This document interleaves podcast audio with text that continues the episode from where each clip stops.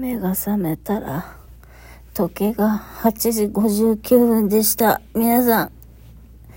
おはようございます。今日は仕事をしなくていい水曜日です。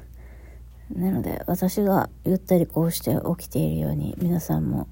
ゆったり過ごしてくれればいいなと思います。声、可愛くない。エロ玉ラジオ。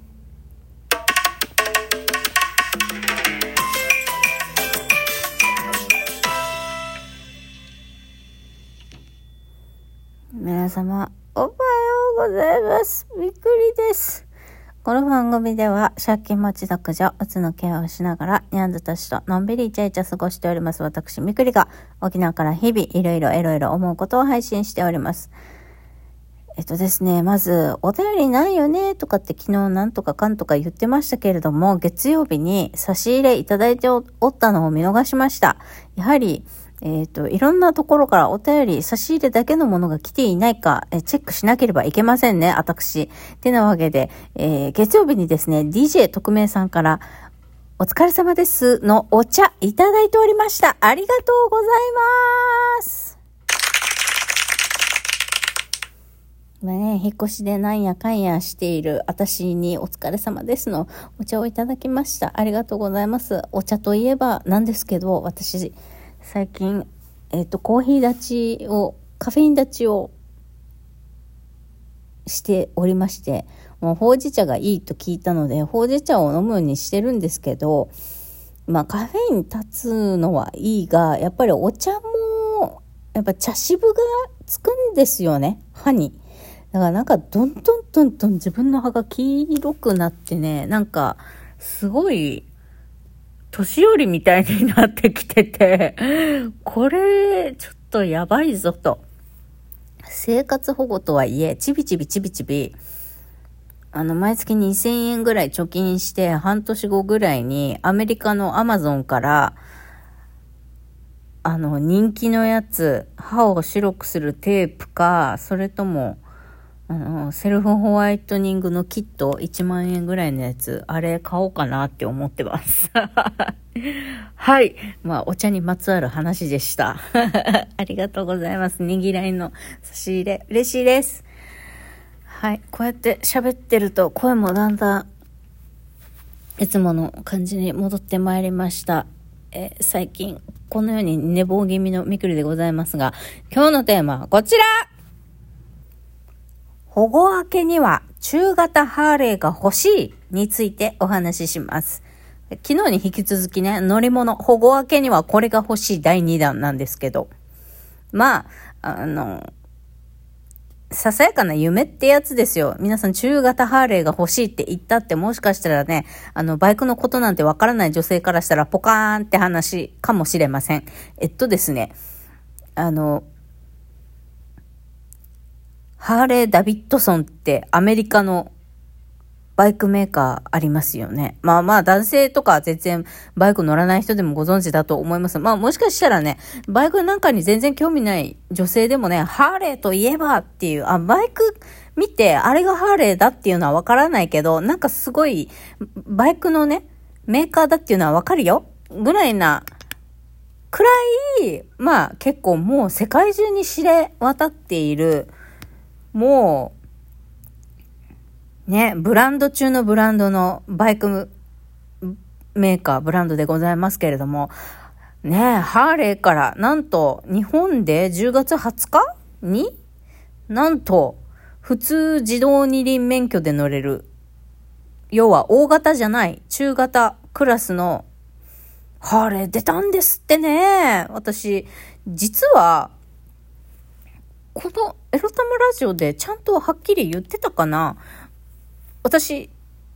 実はハーレー・ダビッドソンで勤めていたことがありまして、営業としてね、勤めていたことがありまして、私、身長40、あ、142センチですけど、大型のバイクの免許持ってるんですよ。ハーレー乗るために、バイあの、大型の免許取ったんですね。だから、うおー、なんか、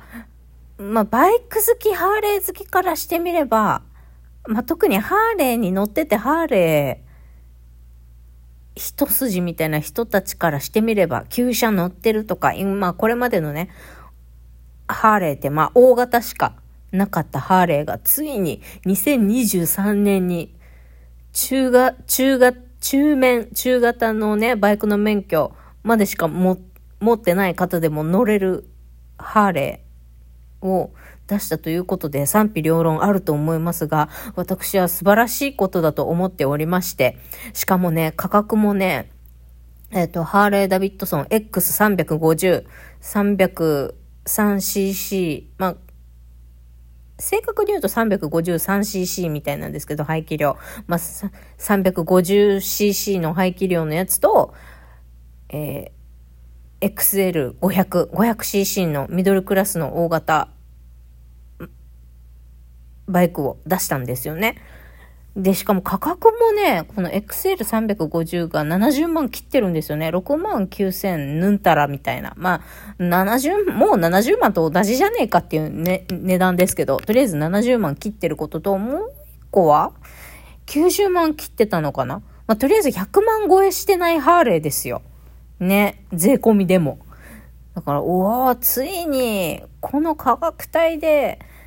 ねえ、大型免許を持っていない人でも乗れるハーレーが、ハーレーは大型しかないっていうのが当たり前でしたが、それを壊してきたかっていうね。ので、私の中で衝撃が走りまして。で、まあ、YouTube 検索したらいろんな方が試乗インプレッション、試乗したレビューみたいなのをね、いろんな YouTuber さんが出しておりまして、まあ、大体いい感想と、まあ勇気を出してあん、あんまりなーっていう、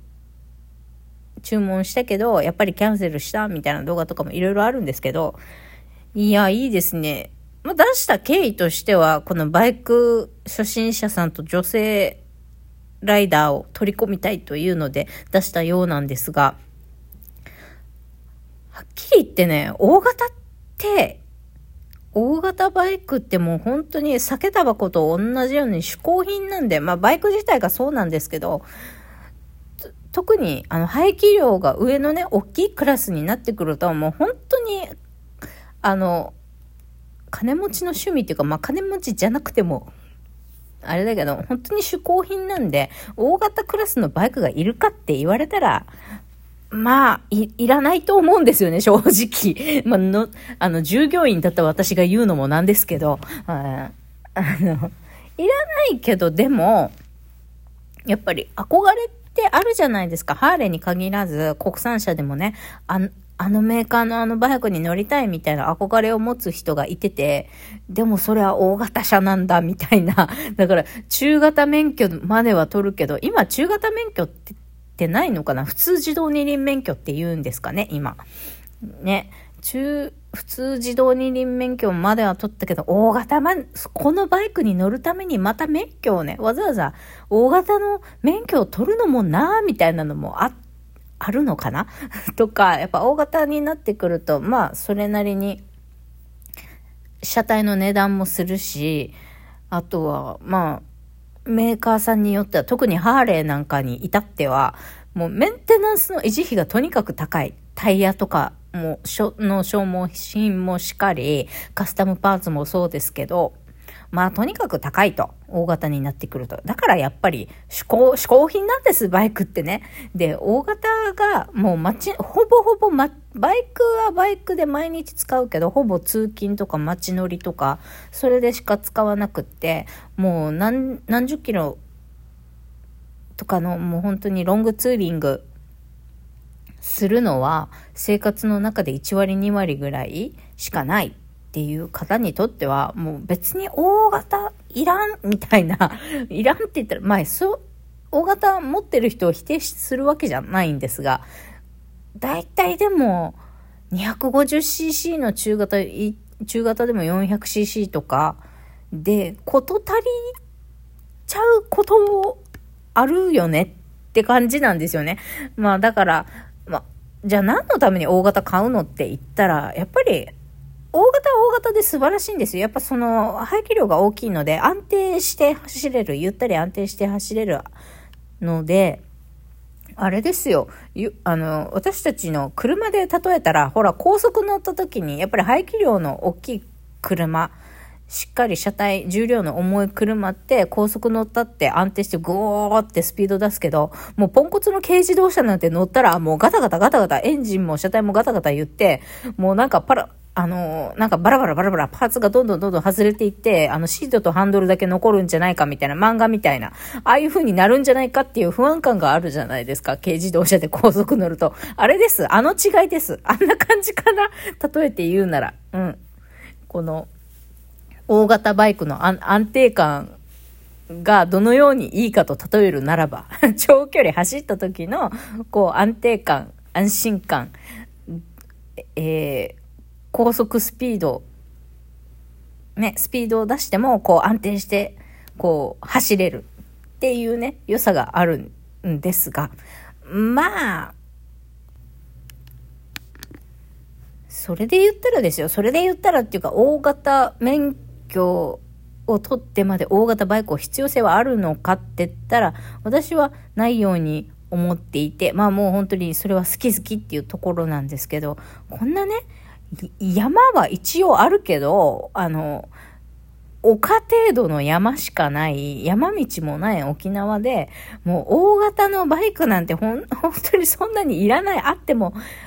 言っても 1200cc ぐらいまででいいかなって私は思ってるんですよ。ハーレークラスのバイクで言ったらね。まあだけど、まあまあそれはいいとして、まあ保護分けっていうか、あの、私も将来ね、お金に余裕が出てきたら、バイク欲しいって思ってている人間なので、まあ今回のハーレーのね、中型免許で乗れるハーレーの登場でさ、はあ、私もそうそうバイク欲しいんだよねってバイク所有欲に熱が再燃したっていうだけの話でございました。バイバイ